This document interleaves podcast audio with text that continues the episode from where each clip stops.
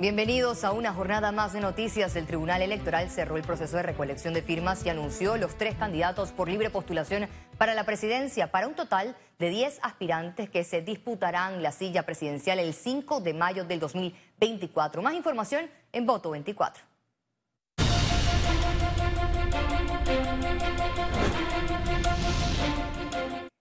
Este mes de julio cerró el proceso para conocer a los candidatos a los distintos cargos electos por primarias, congresos, convenciones y recolección de firmas. El partido Otro Camino ratificó con 263 votos a Ricardo Lombana como candidato presidencial de cara a las elecciones generales del 5 de mayo de 2024. Decir ahora que van a combatir la corrupción y el Estado clientelista, ¿alguien les cree? ¿Alguien les cree? Si yo les creyera, me alegraría de que integren nuestras ideas a su accionar político. Pero como su historia habla más de ellos que sus promesas, permítanme desconfiar.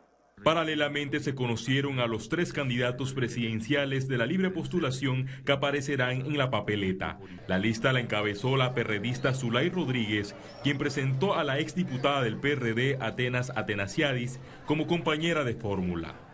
Ella es muy empática con los sectores más vulnerables cuando estuvo conmigo en la asamblea, luchó para que hubiera una moratoria de las termo y de las hidro. La ex aspirante de las filas del Frente Amplio por la Democracia, Maribel Gordón, quedó en la segunda posición y presentó al politólogo Richard Morales como acompañante. Ya demostramos que podemos. La dignidad es superior al clientelismo y a la chequera. Vamos con dignidad y vamos a ganar. El panameñista Melitón Arrocha también aparecerá en la papeleta presidencial por la libre postulación junto a su candidata a la vicepresidencia, Aida Michel de Maduro. Vamos a erradicar la corrupción de la Asamblea Nacional. Vamos a erradicarla. Esa vaina se acabó hoy.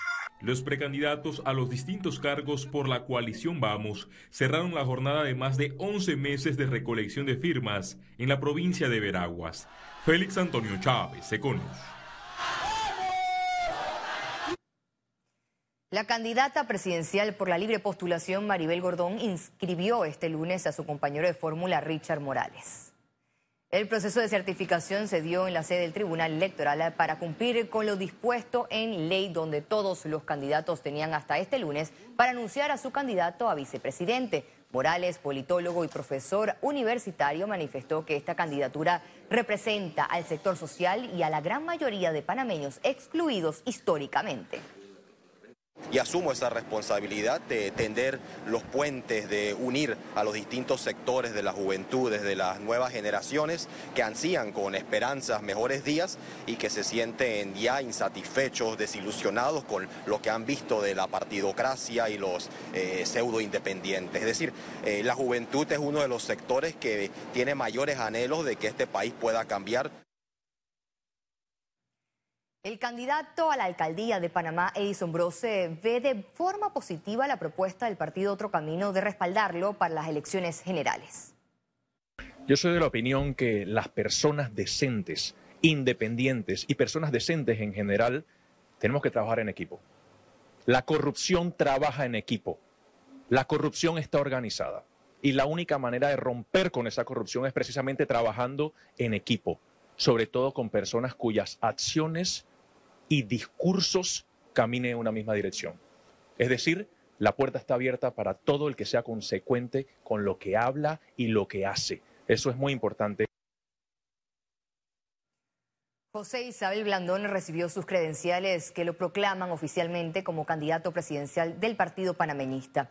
Ante la mirada de militantes del colectivo político que asistieron al acto en la sede del Tribunal Electoral, Blandón reiteró que su objetivo es encabezar una alianza opositora para llegar a la presidencia.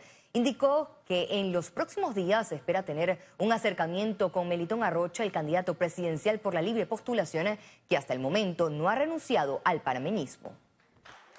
Bueno, yo creo que aquí las alianzas más importantes van a ser entre los partidos políticos, pero definitivamente que a nosotros nos gustaría eh, sentarnos a conversar, por ejemplo, con eh, Melitón Arrocha y ver si se suma nuevamente a su colectivo, ¿no? Yo creo que tiene que entender que desde esa candidatura por la libre no lleva mayor chance.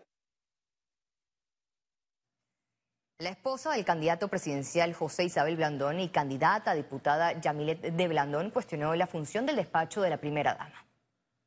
El despacho de la primera dama cumple un rol que no es necesario, porque lo único que hace es que se le asigna un presupuesto que en otras instituciones y direcciones manejan los mismos temas. Porque en el, por ejemplo, en el despacho de la presidencia, tú tienes alguien que ve los temas sociales. Eh, la primera dama debe generar ayudas, pero sin, sin que sea un gasto.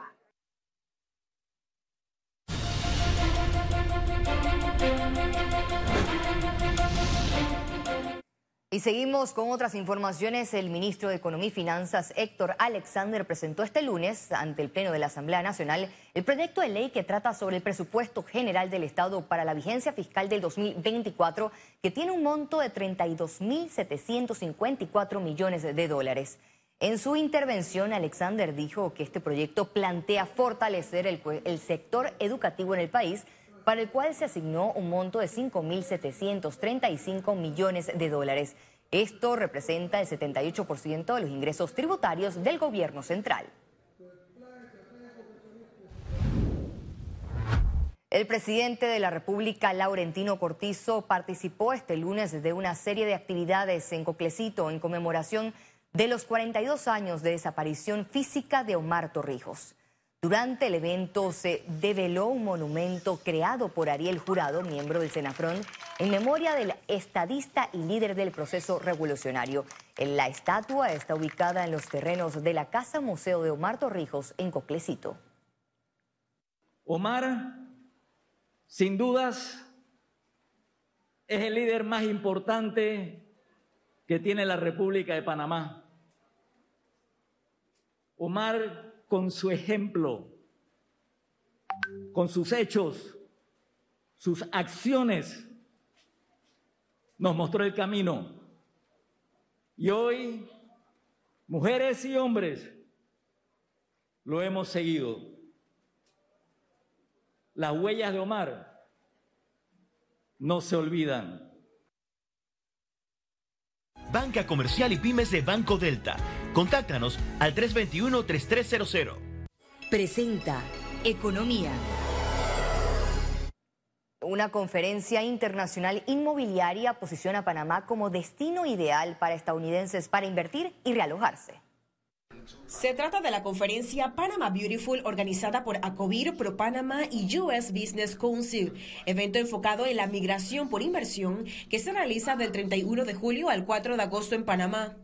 Estamos trayendo desarrolladores y inmobiliarios, corredores de bienes raíces, para que en conjunto podamos promover lo que es Panamá como lugar de inversión y podemos hacer cosas en conjunto. Los edificios están, nuevos están viniendo con restaurantes, con oportunidades de coworking, con cines. O sea, no tenemos nada que envidiarle al primer mundo, como se llaman. Hoy en día Panamá es primer mundo. Lo vamos a llevar a, proyectos. Mañana lo vamos a llevar a proyectos residenciales en la, en la ciudad y el miércoles a proyectos de playa.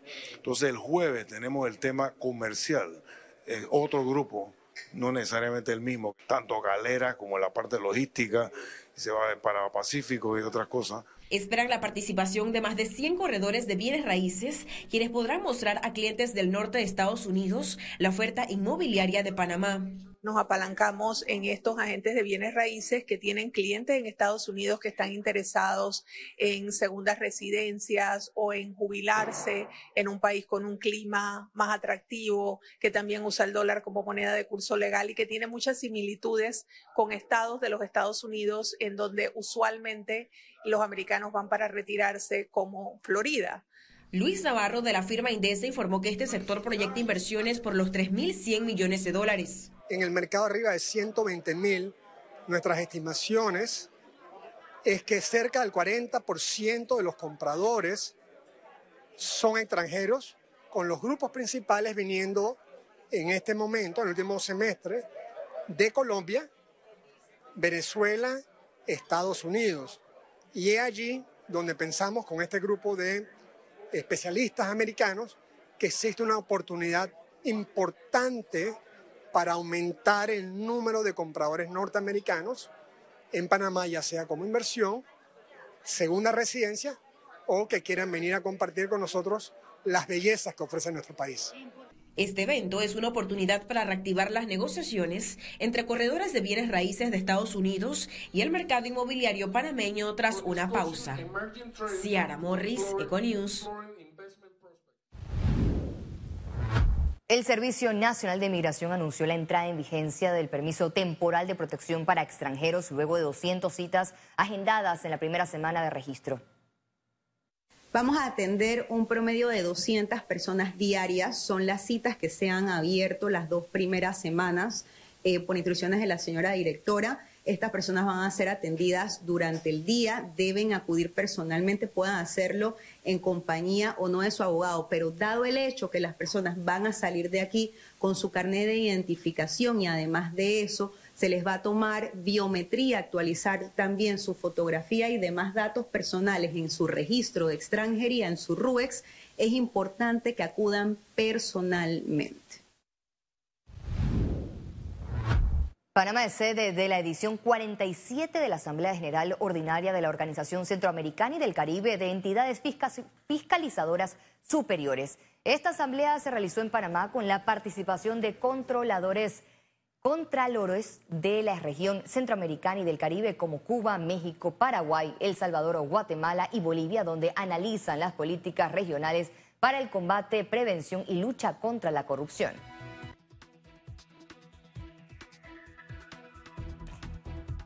Y al regreso, internacionales.